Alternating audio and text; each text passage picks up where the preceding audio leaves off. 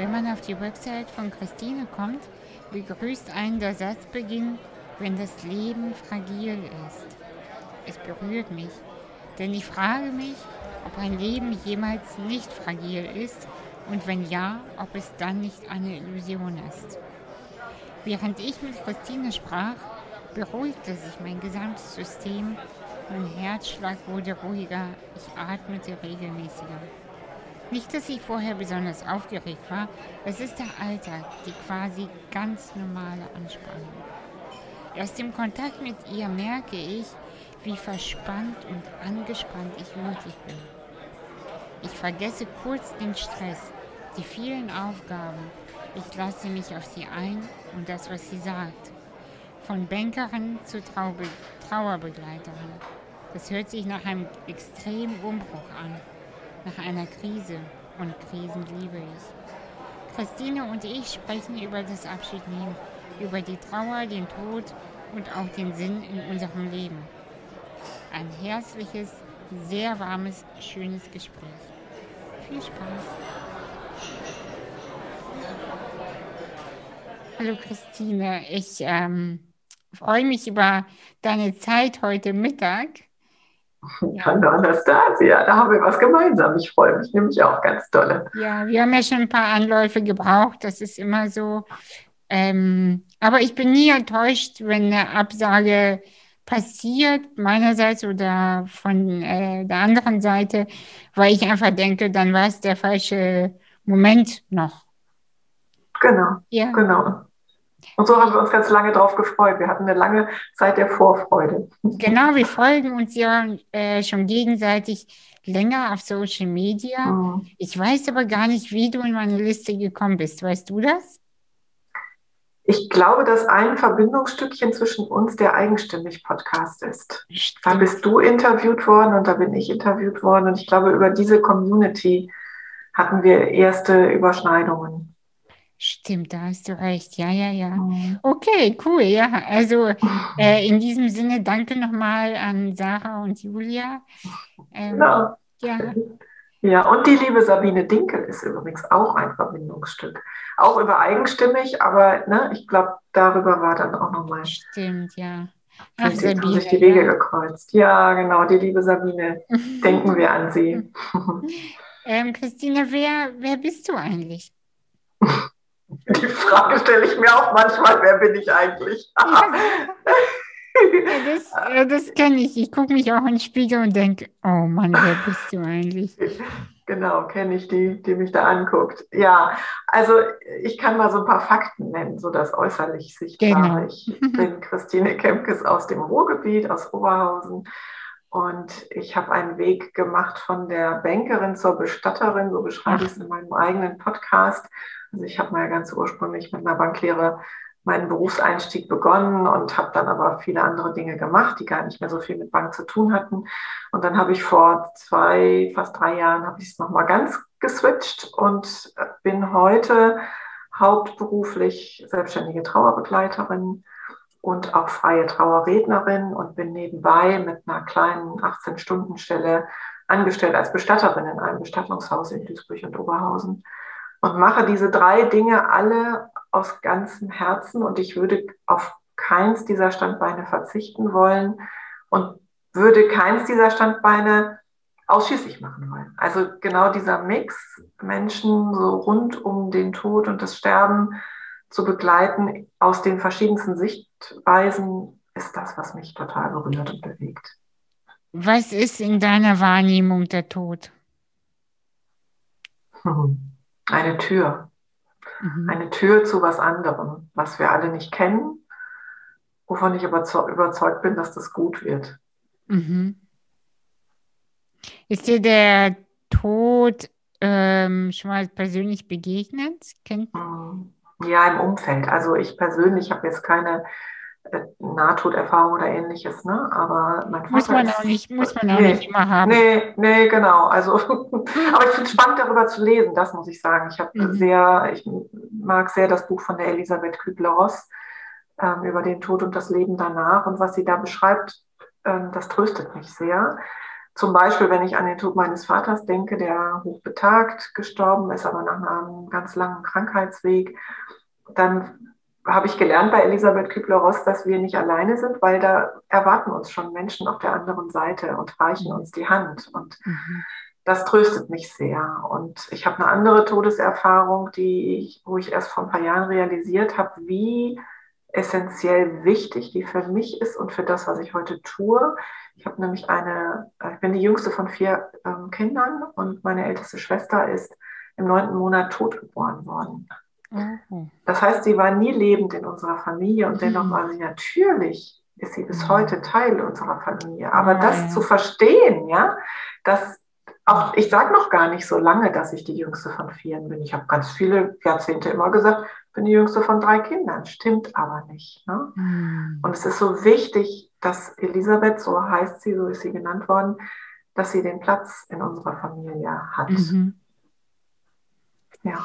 Ja, das hat mich jetzt gerade so irgendwie, irgendwie so berührt, ähm, diese, ja, der Tod von, von so einem Baby. Mhm. Ähm, ja, dass es irgendwie so einen Platz eingenommen hat, ohne da mhm. gewesen zu sein. Mhm. Äh, ich glaube, das ist ja auch so, wenn äh, Familienmitglieder versterben, die wir gar nicht kennenlernen. Also mhm. meine Schwester ist ja so viel jünger als ich. Mhm. Und äh, sie kennt die ganzen äh, Omas und Opas gar nicht. Mhm. Und trotzdem, ich habe sie neulich mal gefragt, weil mich das sehr interessiert, wie du weißt. Mhm. Ich habe hm. gesagt, wie stellst du dir Oma vor oder Opa, den du gar nicht mhm. kennst? Und weißt du, das Witzige war, sie hat sie mir so beschrieben, wie sie waren. Ach. Und das, ja. fand, das fand ich so einfach interessant. Ja. Ich habe das dann auch einfach stehen lassen, aber mhm. es hat mich wieder sehr in meinem Gefühl bestätigt, dass wir alle so viel mehr wissen, mhm. äh, ohne es je erlebt zu haben.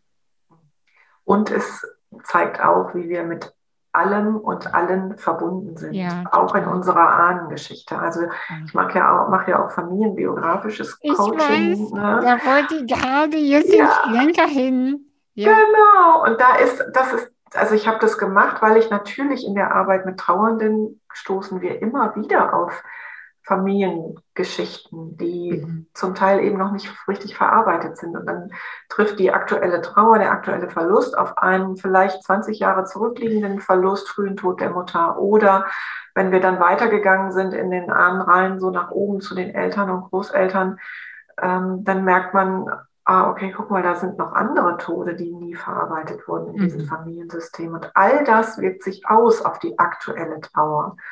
Und im, in der familienbiografischen Arbeit ist das Faszinierende halt, dass wir das dann erkennen können und dann auch spüren können und dass dann Dinge in Heilung kommen können, von denen wir vorher nie dachten, dass das jemals passieren könnte.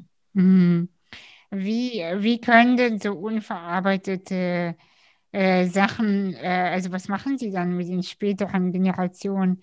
Also wie kann man sich das genau vorstellen im Sinne von, ähm, dass da etwas äh, in einem ist, was unerklärlich ist? Mhm. Oder ist das eine besonders heftige Trauer, die schon fast als unangemessen einem mhm. erscheint? Oder äh, was genau meinst du äh, damit? Also das ist natürlich ganz individuell, so individuell wie wir Menschen alle sind. Ich kann aus meiner eigenen Geschichte sagen, dieses Thema mit meiner ältesten Schwester, das habe ich dadurch gespürt, dass ich häufig so einen Trauer, trauernden Kern, so einen ganz traurigen Kern in mir gespürt habe. Und ich konnte mir aber von den äußeren Umständen her gar nicht erklären, wo der herkommt. Also selbst in ganz glücklichen Momenten habe ich dann so ein wie so einen schwarzen Kloß in mir gehabt. Mhm. Und es hat eben erst sehr spät Klick gemacht, dass das zweierlei Dinge sind. Und das durfte ich auseinandersortieren und das war total wichtig, das zu sortieren. Das ist zum einen meine eigene Trauer um eine nicht vorhandene oder nicht ihr auf Erden gelebte Schwesternbeziehung. Das ist meins und das darf ich mir angucken und für mich verarbeiten. Yeah. Das andere ist aber, ich habe festgestellt, ich habe ganz viel Trauer auch noch auf mich genommen die meine Mutter nicht gelebt hat. Mhm. Ja, also meine Mutter hat bis dahin, als ich das erkannte, das war so rund um den 60. Geburtstag von Elisabeth, 60 Jahre lang diese, diese Trauer gut weggepackt. Ne? Die wurde nicht gelebt. Und weil ich halt Tochter bin, so, ne, habe ich die halt mal schön locker auf mich genommen, mhm. auf meine Schultern gepackt. Und das war das, was sich so schwer anfühlte. Und dann konnte ich eben meiner, mit meiner Mutter darüber ins Gespräch kommen. Und du glaubst gar nicht, was das für Knoten gelöst hat, auch ja. bei meiner Mutter. Denn die hat von Jahr zu Jahr wurde ihr Gewissen schlechter, ähm, dass sie dass sie dieses Kind irgendwie vergessen hat. Also sie hat das ja nie vergessen, aber es kam ihr so vor und sie war beispielsweise nie an dem Grab von ihr. Und mhm. dann habe ich mich auf die Suche begeben und habe dieses Grab ausfindig gemacht. Ich habe also den Friedhof gefunden wo sie damals beerdigt ist. Das Grab an sich ist natürlich längst aufgelassen und besteht nicht mehr, aber ich weiß, welches Grabfeld es ist. Und dann bin ich mit meiner Mutter dahin gefahren.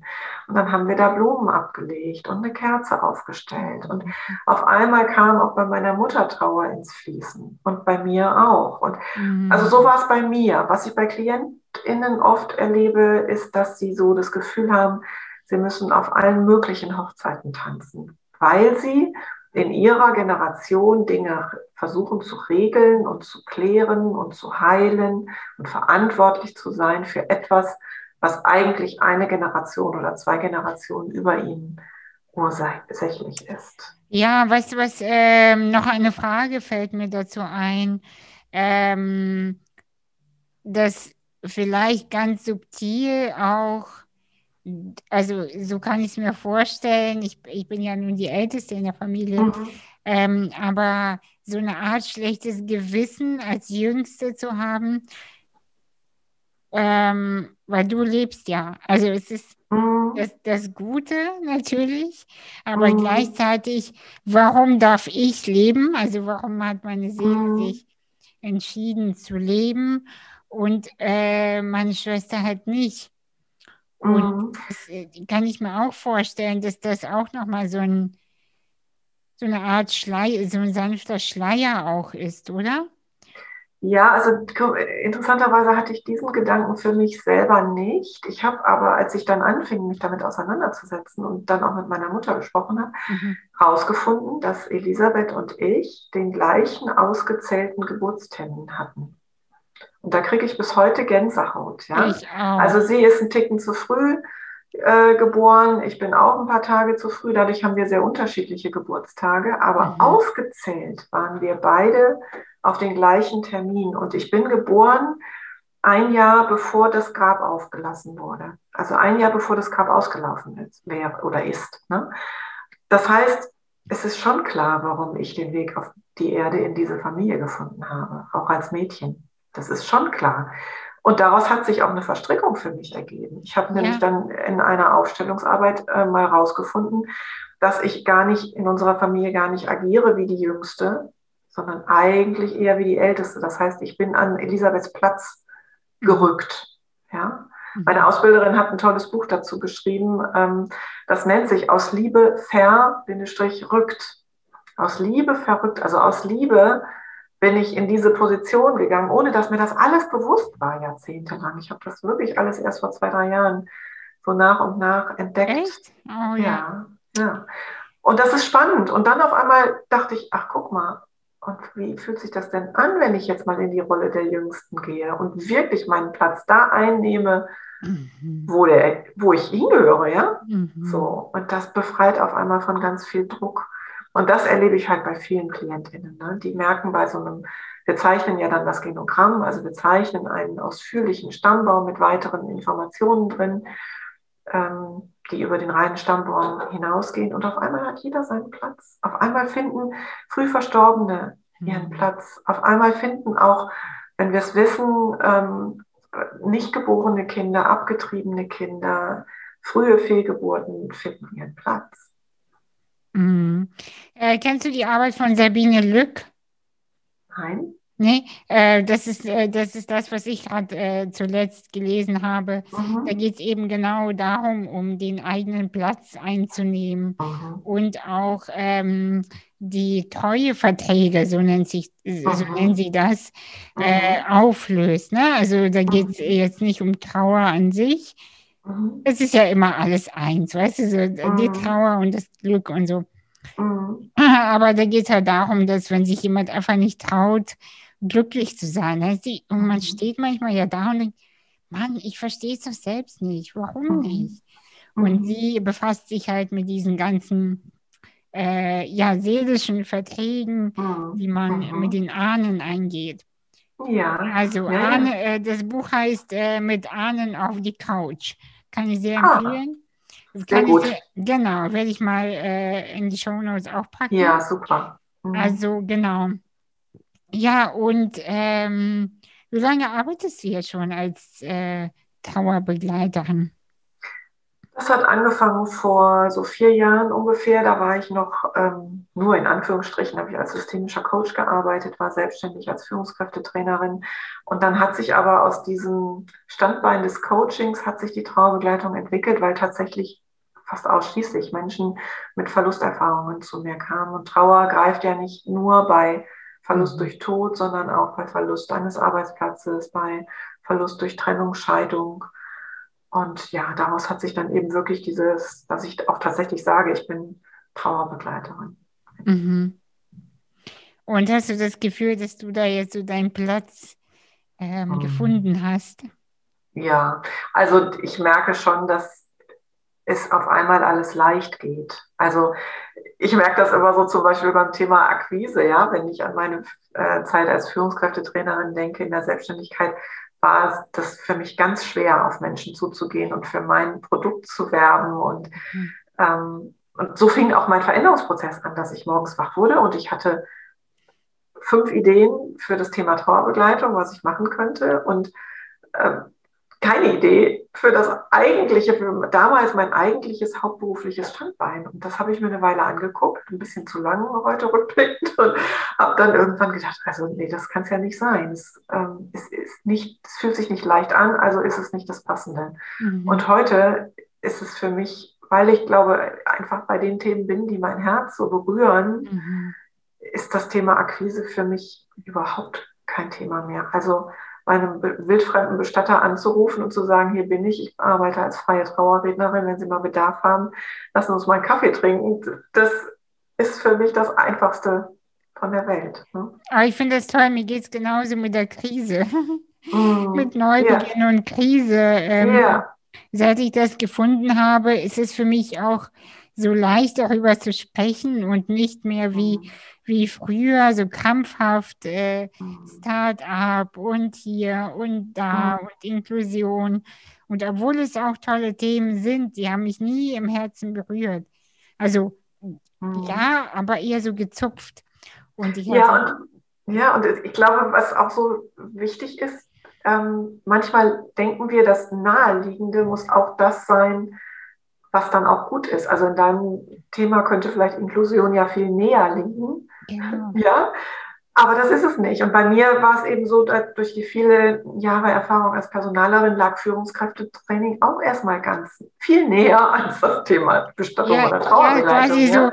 quasi so logisch, ne? Und dass, Ja. dass der nächste Umkreis ja auch einem sagt, Mann, da, das kannst du so gut und da liegt das Geld und Ja. das ist doch easy und man ärgert sich dann ja über sich Ja. selbst, wenn man merkt, ich bekomme es aber nicht hin, ich stehe morgens nicht gerne auf. Mhm. Und äh, ja, und dann beginnt eben dieser, dieser Wandel an zu knacken. Ja. Mhm. Und wenn wir nicht am richtigen Platz sind, dann fließt das Geld eben nicht automatisch. Und wenn wir am richtigen Platz sind, dann brauchen wir gar nicht mehr so viel zu tun und es fließt. Ja. Mhm. Ja, Ja. siehst du, jetzt sind wir kurz weg von der Trauer, aber ich finde das Mhm. trotzdem sehr spannend, weil die Menschen, die uns zuhören, ähm, die haben, ich bekomme ja auch einige Nachrichten auch zu diesem Thema, dass die sagen, äh, es fühlt sich einfach schwer an, wie komme ich in die Leichtigkeit? Und diese, ich habe sowieso das Gefühl, dass die ganze Gesellschaft so wie unter so einem Deckel lebt, ne? Also Mhm. die meisten so, es ist alles so schwer, es ist alles so, so, so, so düster oder so dunkel Mhm. oder zumindest grau. Es ist selten so sonnig. Und ähm, was wäre so der erste Tipp, den du jemandem geben würdest, der sagt, ich, ich komme mit meinem Beruf einfach nicht klar. Ich komme da nicht so, wie es bei dir war äh, als. Führungskräftetrainerin. Ja, also ich würde natürlich auf jeden Fall ein berufliches Coaching empfehlen, weil es hilft immer jemand anderen, der nicht so, also wir, wenn wir Teil des Systems sind, das wissen wir ja, dann tun wir uns schwer, wirklich in alle dunklen Stellen zu gucken. Dann gucken wir ja gerne durch unsere eigenen Wahrnehmungsfilter und durch unsere eigene Brille und drehen uns im Kreis dadurch. Also es tut schon gut, jemanden zu haben von außen, der, der uns was spiegeln kann. Und mein, mein größter Tipp ist immer, guck mal, hör mal, spür mal rein, wo dein Herz schlägt. Ja? Mhm. Also bei mir war das halt wirklich ganz klassisch. Ich habe Führungskräftetrainings gemacht, für die ich tolle Feedbacks bekommen habe. Ich, wir haben ne, Rückmeldungen bekommen. Ich hätte eigentlich jubeln müssen. Und ich saß abends auf dem Sofa und habe mich gefragt, was mache ich da eigentlich? Ich auch. Ja, so. Und das war für mich, als ich mir das eingestanden habe, dass es trotz dem, also trotz der guten Rückmeldungen mhm. nicht meins ist, ja. dann konnte ich einen ersten Schritt an Veränderung gehen. Mhm. Ja, die radikale Ehrlichkeit auch, oder? Mhm. Dieser Mut zu sagen, ich mag das nicht. Mhm. Mag ja, das und genau, und eben vielleicht auch der Mut, ähm, in einem fortgeschrittenen Alter, als ich das festgestellt hatte, war ich Ende 40, ähm, dann eben zu sagen, okay, und jetzt fange ich nochmal neu an, jetzt sortiere ich nochmal. Und da wären wir wieder beim Thema Trauer, ne? wenn, mhm. wenn das eine, ähm, von dem man dachte, dass es so gut laufen wird und dass man mhm. das ein paar Jahre machen wird und dass es das Ding wird und auf einmal merkt man, Mist, ich habe mich verrannt. Ja, ich, klar, ich hatte mich ja äh, aus einer tollen Motivation heraus selbstständig gemacht. Ich habe mich ja nicht selbstständig gemacht, weil ich dachte, ich muss irgendwie mal mich beruflich verändern, sondern ich hatte eine Vision. Ich habe mit einer äh, Freundin und Kollegin gemeinsam die Firma aufgebaut. Und mhm. ja, das hatte was mit Trauer zu tun, natürlich. Ich habe mich verabschiedet von dieser Vision, die ich eigentlich von ganzem Herzen mitgetragen habe. Ja. Und mir dann einzugestehen, nein, das ist es doch nicht. Und dann haben wir aber gemerkt, wir haben diesen Weg sehr, sehr gut gemeinsam gehen können und es sind für uns beide Knoten geplatzt. Ja. Also Andrea konnte ihren Weg fortsetzen mit viel mehr Leichtigkeit und ich konnte meinen Weg auch mit ganz viel Leichtigkeit fortsetzen. Mhm. Ja, ich kann das so gut nachfühlen, was du gerade erzählst. Das hatte ich ja nun auch mit, äh, mhm. mit meinem Design-Label und genau dieses Gefühl von, es passt nicht mehr, wir müssen aufhören. Und ich habe mhm. total getauert um, um meine eigenen Ideen auch und um meine mhm. eigene Energie und dachte, man, habe ich jetzt so viel Zeit verloren. Mhm. Nee, habe ich eigentlich nicht, weil ich habe gelernt, sehr viel gelernt. Mhm. Und äh, aber es tat echt weh. Also das jetzt im jetzt kann ich total leicht darüber sprechen. Aber mhm. die Zeit, die letzten Päckchen zu packen und so, das, ich habe wirklich oft abends auch geweint und dachte, mhm. wie traurig ist das? Du hast ja mhm. was aufgebaut und du hörst damit jetzt auf, weil, ja, weil. Mhm. Und da sprichst du etwas an, was ähm, im Kontext von Trauer ganz wichtig ist, nämlich dass Trauer nicht irgendwann einfach endet, mhm. sondern dass sie bleibt. Und dass sie auch bleiben darf. Also es darf sich auch heute noch traurig anfühlen. Ja? Mhm. Das geht mir auch so. Ich habe auch Momente, wo ich denke, ach, ist schon wirklich sehr schade, dass das für mich nicht so aufgegangen ist, dieser Traum, den ich da hatte. Mhm. Ähm, also das darf so sein. Und gleichzeitig kann ich aber totale Hochgefühle haben, weil etwas anderes entstanden ist. Also Trauer und Lebensfreude oder Lebensglück dürfen nebeneinander existieren. Ja? Die dürfen Hand in Hand gehen. Die Frage ist auch, ob die untereinander sein können. Ja, zumindest äh, nicht in ihrer vollen Ausprägung. Also ich äh, vertrete ja die These, dass wir uns nur von allgemein von Gefühlen abschneiden können und nicht aussortieren können, ähm, wir schneiden uns mal von unangenehmeren Gefühlen ab, wie irgendwie Trauer oder Verzweiflung oder Angst oder so. Die kappen wir mal schön. Und die anderen leben wir aber in voller Gänze. Das funktioniert nämlich, glaube ich, nicht. Ich glaube, wenn wir uns von Gefühlen abschneiden, dann schneiden wir uns auch von den positiven Gefühlen, von der Spitze ab. Das heißt, alles wird so ausnivelliert und das ist nicht gesund und das fühlt sich auch nicht gut an. Ja, da kann ich dir sehr, sehr zustimmen. Mhm. Auf jeden Fall. Und das ist ähm, für mich persönlich auch der Inbegriff so des Lebens, wenn, wenn so alles hochkommen kann mhm. und auch darf, aber es ist natürlich, es erfordert äh, ein großes, wie soll ich das beschreiben, äh, großes, gedehntes Herz. Das ist ein tolles Bild. Ja, ein großes, ja, das ist sehr schön. Um das alles aushalten zu können auch, ne? Weil wenn man sich mhm. zusammenzieht und so, dann ist halt auch wenig Platz für die, für die Freude und für, also für alles, ne? Also, ja, das ist, das ist wirklich ein tolles Bild, weil genau dann nämlich auch der Platz für die Lebensfreude nicht so da ist. Ne? Ja. Ja. Wie, äh, wie kann man sich deinen Alltag genau vorstellen? Ich habe äh, gestern mh, mm, mit Aische Bosse auch gesprochen. Oh, wie schön. Toll. Genau, und ihr kennt euch ja auch, da über, ja. dich, über dich haben wir kurz gesprochen. ich bin jetzt nicht neugierig. nee, aber ich habe nur erzählt, dass ich mit dir jetzt auch heute einen Termin habe und ja. sie sagte, sie kennt dich, weil ihr, ich habe das ja auch auf Facebook gesehen. Naja, wie es halt so ist. Ja. Wir sind alle miteinander verbunden. Genau. Und ähm, genau, wie kann man sich deinen Alltag vorstellen als Trauerbegleitung? Also, was ähm, arbeitest du in 1 zu 1 Coachings? Hast du Gruppen? Wie, wie machst du das? Also ich arbeite überwiegend im 1 zu 1 Setting in der Trauerbegleitung und habe da seit einem Jahr, seit wir äh, Lockdown haben, oder immer wieder mal Lockdown auch sehr gute Erfahrung mit der Arbeit über Zoom gemacht. Ich habe mich da am Anfang ein bisschen schwer getan, weil ich natürlich Sorge davor hatte, dass ich nicht in der gleichen Qualität begleiten kann. Mhm. Gleichzeitig habe ich aber ja vor anderthalb Jahren meinen Podcast gestartet und seitdem habe ich vermehrt Anfragen, die gar nicht hier aus dem Ruhrgebiet kommen, mhm. sondern habe KlientInnen von Rügen bis ähm, nach Österreich.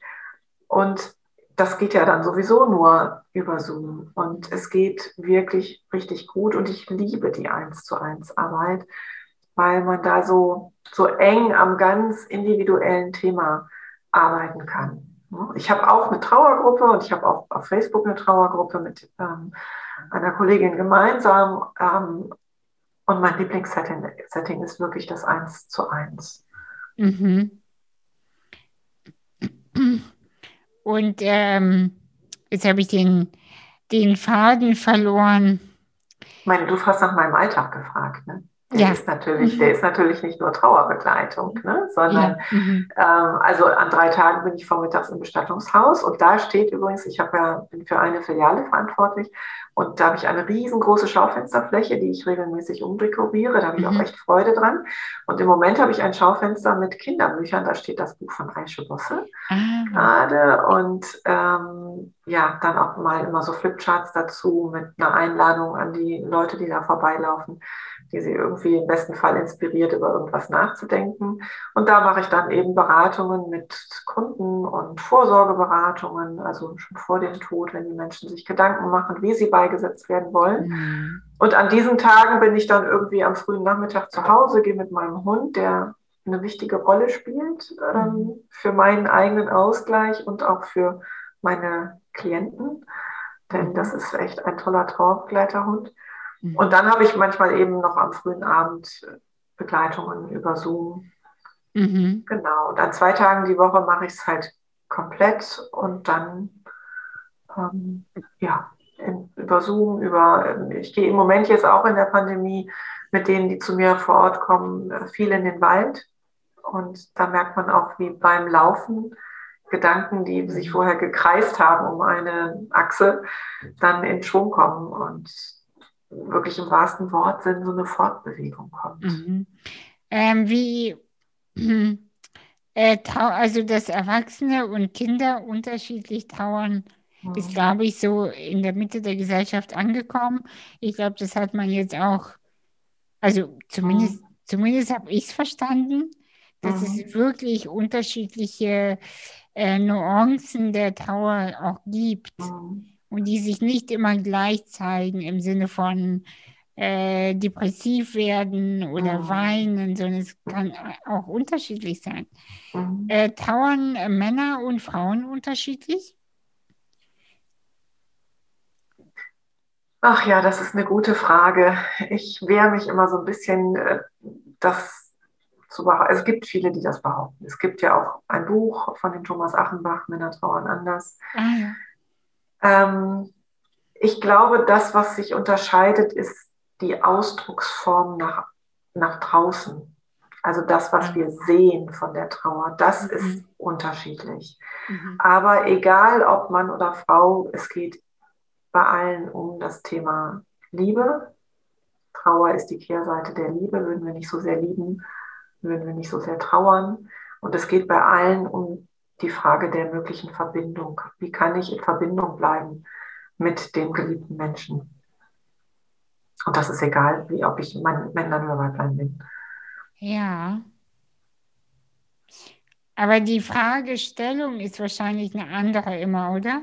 Ich kann mir vorstellen, dass Frauen mehr ihre Gefühle fließen lassen können, oft. Und Männer das dann eher in die Ablenkung gehen oder, ähm, also, also Stichwort Trauerbewältigung auch. Also Männer verpacken es ganz gern sachlich. Also sie haben es gern sachlich und behaupten dann oder sagen dann, ja, also wenn ich dann frage, ne, wie haben Sie bisher zum Beispiel Konflikte gelöst? Ne? Oder wie haben Sie bisher, wenn Ihnen was verloren gegangen ist, äh, Trauer gelöst? Und dann kommt zu 95 Prozent, das, haben wir, das lösen wir ganz sachlich, da reden wir sachlich drüber. Ne? So. Und wenn sie dann aber ins Reden kommen, dann merke ich, okay, hinter dieser Eingangstüre Sachlichkeit steckt eben doch ganz viel Emotion. Und das ist vielleicht der Unterschied. Ja? Wenn ich eine Frau frage, wie hast du bisher Konflikte gelöst, dann wird das schneller emotional. Also da fließen auch manchmal sofort Tränen. So, genau. Also Männer sind vielleicht noch ein Stückchen mehr versteckt, aber dahinter, sofort dahinter, da brauchen wir nur ein bisschen einmal kratzen an der Oberfläche, kommt dann doch das zum Vorschein, was uns alle eben im Schmerz um einen geliebten Menschen ausmacht. Befassen sich ähm, Männer denn genauso viel mit der Trauer wie Frauen? Nee, ne? Also mein Vorurteil sagt nö. Ja, und ich möchte das ungern pauschalisieren. Also ich ja. glaube, es gibt wirklich Männer, die sich auch ganz, ganz viel damit auseinandersetzen, aber anders. Ne? Also ich habe einen, ähm, einen Vater in der Begleitung gehabt, der hat irgendwann für sich festgestellt, okay, mir fällt es wirklich im Alltag schwer, meiner, meiner Trauer Raum zu geben. Und dann hat er sich mit sich selbst verabredet und hat einmal die Woche sich fest verabredet mit seiner, mit sich und seiner Trauer, ist hier im Ruhrgebiet auf die Halde gegangen und diese Stunde, die galt nur ihm und seiner verstorbenen Tochter.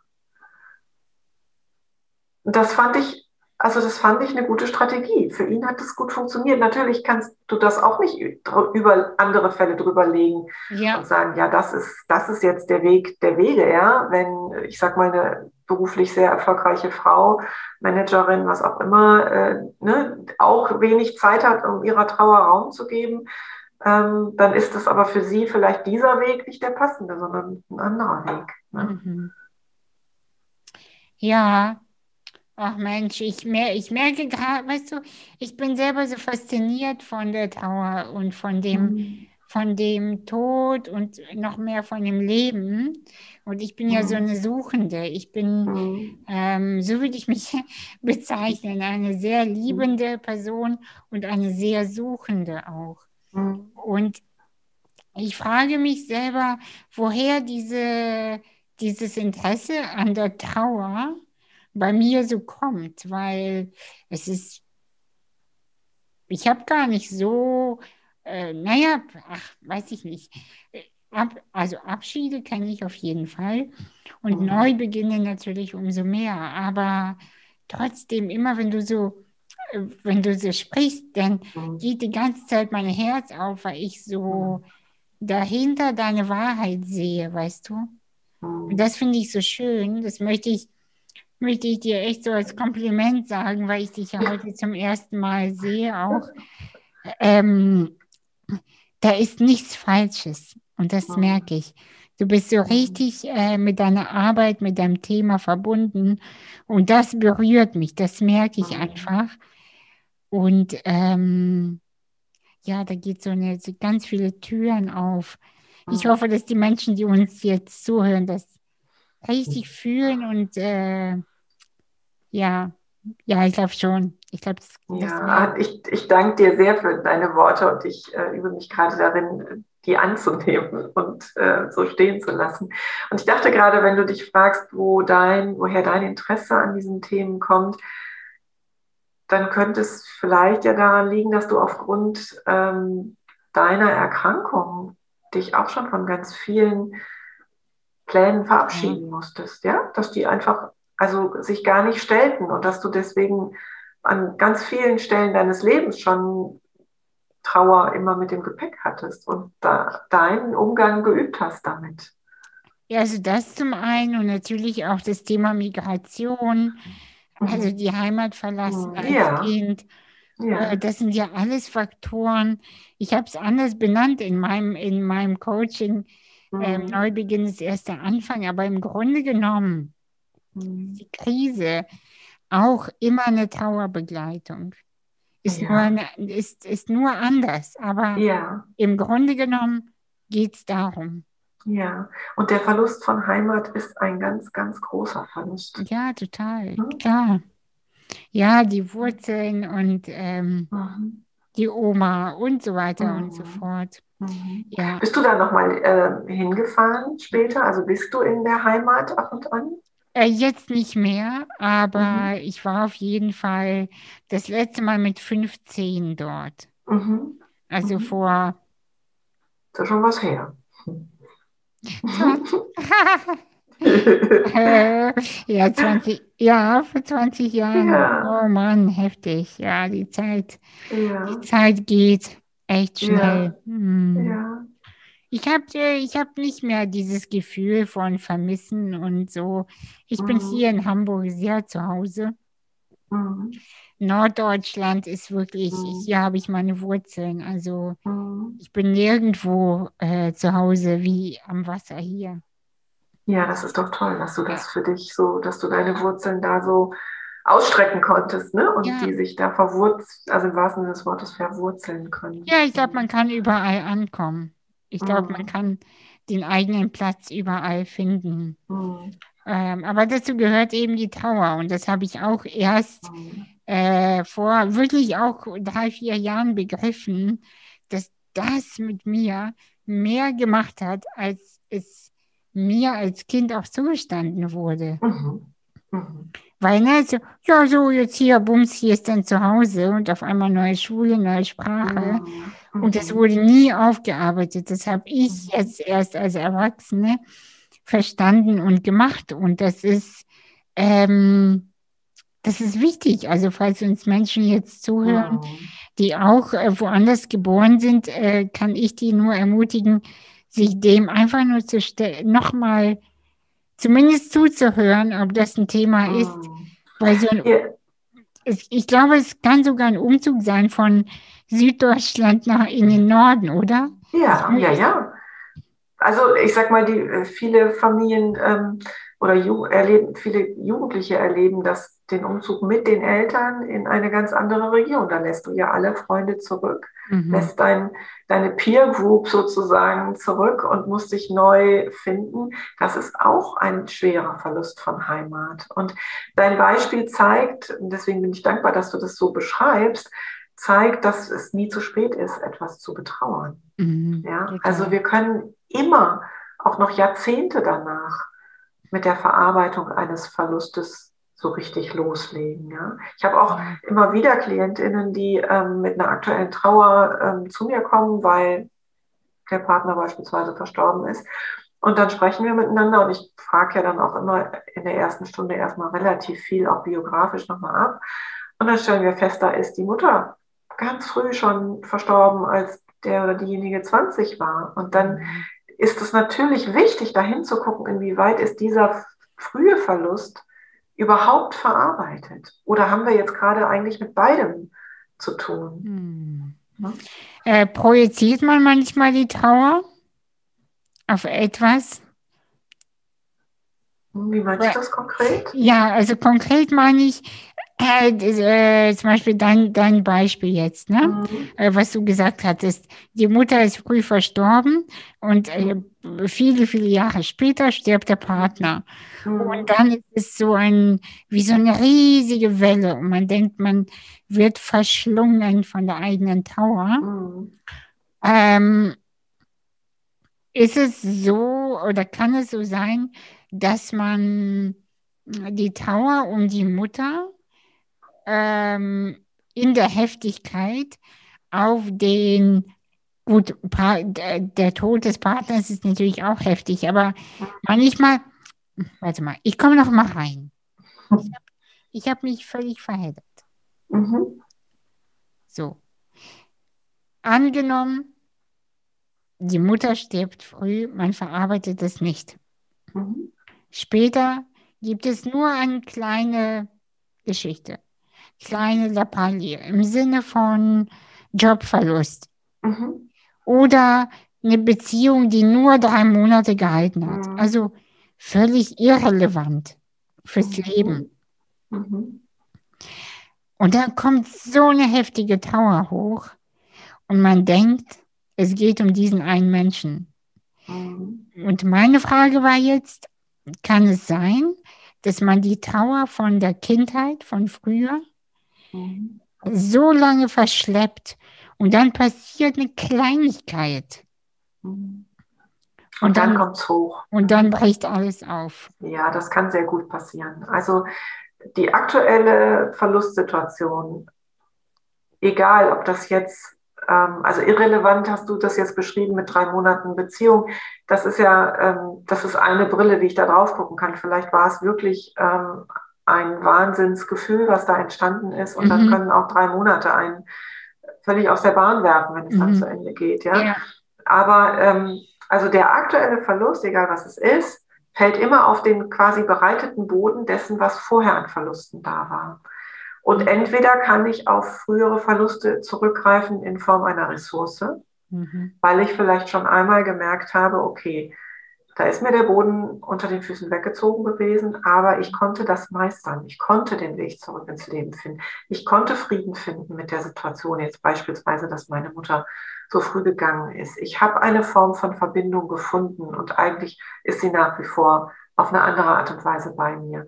Dann habe ich das als Ressource. Wenn ich aber feststelle, okay, da gibt es jetzt noch einen Verlust und es ist sofort wieder da, dieses Verlorensein, als meine Mutter vor 20 Jahren oder mit, als ich 20 war, gegangen ist, dann hast du das natürlich als, als weitere zu verarbeitende Lebenssituation auf dem, auf dem Tablett. Ja. ja? Mhm. Ah, ja, ja. Und ich denke immer, das Leben schmeißt uns doch eigentlich unsere Themen, die wir zu verarbeiten haben oder die wir, die wir lernen, von denen wir lernen sollen, so lange vor die Füße, bis wir sie nehmen. Und ich habe immer die Entscheidungsfreiheit zu sagen, okay, da kommt gerade ein Thema, nehme ich das? Ja, dann gucke ich es mir jetzt an und versuche es zu verarbeiten. Oder nehme ich es nicht, dann schicke ich es wieder die, auf die Runde sozusagen. Und so stelle ich mir das halt vor. So fliegen die Themen eigentlich immer um uns rum und wir können entscheiden, ob wir die nehmen oder nicht. Ja. Ja, ja es ist so ein schönes Bild. Es ist so, äh, weißt du, genau so sehe ich das auch. Und es macht einfach kein. Manchmal denke ich auch, wenn ein Thema kommt, ne? Und ich sehe das und ich weiß genau, ich weiß genau, was es bedeutet. Und manchmal, ja. manchmal denke ich schon, ach komm nächste Woche wieder, ich habe jetzt echt keine Lust. Genau, und das haben wir alle. Anastasia, ja. das haben wir alle. Wir haben doch alle unsere Themen, wo wir nicht gerne hingucken. Und die lassen wir weiterziehen. Und dann fliegen die uns aber wieder vor die Füße. Das ist einfach so. Ja, werden ja. aber immer größer, das muss man dazu sagen. Manche werden immer größer, ja, das stimmt. Ja. Also verschieben ab und zu okay, mhm. aber nicht immer sinnvoll. Und manchmal ist eben aber auch die Zeit nicht so, noch nicht wirklich reif. Und ich bin ein großer Freund, also ich vertraue darauf, dass wir uns die Themen dann angucken, wenn die Zeit dafür auch wirklich reif ist. Ja, das stimmt. Hm. Du, ich muss zugeben, ich habe dein Buch noch nicht gelesen. Ach, sowas. Tut mir das leid. Ist gar nicht schlimm, ist gar nicht schlimm. Also, Hast du es denn oder soll ich es dir schicken? Ich, ich werde es mir kaufen. Ich, du musst es mir nicht schicken, ich werde es mir kaufen. Okay. Aber, aber es ist mir ein bisschen unangenehm, weil ich eigentlich gerne die Bücher lese, bevor, also der, aber ich gebe es ja trotzdem zu und äh, möchte, möchte, dich, möchte dich äh, einladen zu erzählen, was da so drin steht. Oh, wie viele Stunden haben wir? wir tatsächlich äh, sprechen wir schon seit einer Stunde. Fast. Ja, dann fasse ich mich auch ganz kurz, also, weil das ist, auch. Ja, aber entspannt. Ja, ja, alles mhm. gut. Mhm. Also das Buch heißt Mit der Trauer leben lernen mhm. und ist im Jungfermann Verlag erschienen. Und der Titel ist mir wichtig, weil er das ausdrückt, worüber wir schon gesprochen haben. Wir können ein Leben lang lernen und auch trauern lernen und es ist nie zu spät zu mhm. lernen. Und in diesem Buch vereint sich meine Erfahrung als Bestatterin, als Trauerbegleiterin und eben aber auch als Coach. Denn in jedem Kapitel gibt es eine Übung, mindestens eine Übung, die mir hilft, eine neue Perspektive auf eine Situation zu bekommen. Also das mhm. sind Reflexionsübungen, manchmal sind es aber auch Atemübungen oder andere Körperübungen. Da sind ein paar Rezepte drin. Und äh, das Buch greift eigentlich so die Alltagsthemen auf, die Trauernde haben. Und es gibt ein gutes Stichwortverzeichnis, das heißt, ich muss das nicht von vorne bis hinten 180 Seiten lang lesen, sondern ich kann hinten nachschlagen, okay, mich belastet gerade, dass ich so schlecht schlafe. Dann gibt es einen Abschnitt zum Thema Schlafschwierigkeiten. Oder mich belastet meine Einsamkeit nach dem Tod meines Partners. Dann gibt es ein Kapitel zum Thema Einsamkeit. Und eben das Thema Rituale. Wie kann ich Verbindung herstellen? Mein Lieblingskapitel zum Thema Spiritualität. Ähm, und es fängt an, also es greift schon die Phase vor dem Tod auf, nämlich die Sterbephase in dem Moment, wo Menschen eine lebensverkürzende Diagnose haben oder einfach sehr, sehr alt sind und wir wissen, das Leben neigt sich dem Ende zu. Ähm, so mit der Fragestellung, wie kann ich denn da stabil durchkommen durch diese Zeit? Ja, ich habe mir gerade äh, das Buch schon äh, ähm, äh, das äh, Inhaltsverzeichnis angeguckt und mhm. das sieht wirklich äh, sehr großartig aus, sehr, mhm. äh, sehr strukturiert und ähm, es macht Appetit auf jeden Fall, auf die Tower. Mhm. Ich finde es, äh, aber bis, bis es hier erscheint, habe ich das Buch gelesen. Auf jeden Fall. Deshalb, das, was ich jetzt sage, ist dann schon gar nicht mehr aktuell. Ähm, ja, ähm, irgendwas wollte ich dich gerade noch fragen. Hm, dir begegnet doch bestimmt auch so magische äh, Situationen und Erlebnisse von Trauernden. Also, dass man, dass die Sachen berichten nach dem Tod oder nach bestimmten Ereignissen, die so richtig wie so eine, ja, wie so eine Magie sind. Ähm, fällt dir, gibt es da so ein, zwei Geschichten? Ja, du sprichst die sogenannten Zeichen an. Ne? Genau. All, ja, das, also wer die Antennen dafür öffnet, der erlebt die auch. Und mhm. ich kann dir ein berührendes von mir selber sagen, was ich immer wieder erlebe. Ähm, also man sagt ja, dass die Rotkehlchen die äh, Boten, Botschafter der Verstorbenen sind. Mhm. Und in der Bestattung ist es ja so, dass ich auch die, ähm, die Bestattung selber dann durchführe, also ähm, die Trauerfeier vorbereite und wir dann zum Grab gehen. Und da gehe ich als Bestatterin ja immer vor dem Sarg oder vor der Urne her bis zum Grab. Und da geht man ja so ganz langsam und ganz in Ruhe. Und ich liebe diesen Weg. Ich liebe dieses in Ruhe und Langsamkeit den letzten Weg mit dem Verstorbenen zu gehen. Mhm. Und ich kann dir sagen, in 90 bis 95 Prozent der Situationen läuft mir ein Rotkehlchen über den Weg. Und ich habe schon ganz früh, also als ich angefangen habe, als Bestatterin zu arbeiten, war mir das mit meiner Schwester Elisabeth noch gar nicht so richtig bewusst. Aber ich hatte immer das Gefühl, dass ich, und das hört sich jetzt echt spooky an, ich hatte auf diesem Weg zum Grab immer das Gefühl, ich bin nicht allein. Also ich bin ja sowieso nicht allein, weil hinter mir die Trauergemeinde läuft, aber ich hatte das Gefühl, da läuft jemand neben mir oder hinter mir, hat so die Hand bei mir. Und dann diese Kombination mit dem Rotkehlchen, sodass ich heute sicher bin, da läuft Elisabeth mit. Die ist einfach da. Und weil es Elisabeth gab, bin ich heute auch Bestatterin. Mhm. So. Ja. ja. Ich finde das überhaupt nicht spooky, aber ich bin, aber meine Kanäle sind eh offen. Mhm. für, solche, für solche Geschichten, für solche Erlebnisse auch. Ja. Ähm, ich bin da sehr die Dinge, äh, Energien, äh, Seelen, die ich so sehe, das ist für mich gar nichts äh, Verrücktes. Und äh, ich fange ja auch jetzt erst an, darüber öffentlich zu sprechen. Das wird mir immer mehr egal, was äh, meine frühere Community, die ein bisschen äh, pragmatischer, sage ich mal, bodenständiger oder wie soll man es mhm. nennen, sind wir ja auch. Wir sind ja auch mhm. bodenständig. Ähm, das finden, weil mhm. Es gibt Dinge, die wir nicht begreifen können. Deal with it. Das ist so. Das werden wir nicht verändern können. Wir können es auch nicht abstellen. Es gibt einfach Dinge zwischen Himmel und Erde, die wir nicht verstehen können und auch nicht verstehen müssen. Ja, aber die gibt es. Genau.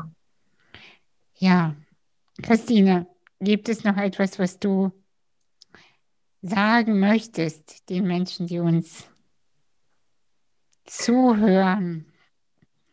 Also ich finde, wir haben schon ganz viele tolle Themen heute ähm, angerissen und besprochen und vielleicht zum Schluss nur die Ermutigung, dass Menschen, die das jetzt hier gehört haben, das wirklich ernst nehmen, dass es nie zu spät ist, hinzugucken, in die eigene Familiengeschichte zu gucken, der, der Trauer ins Gesicht zu gucken und sich dem zu stellen.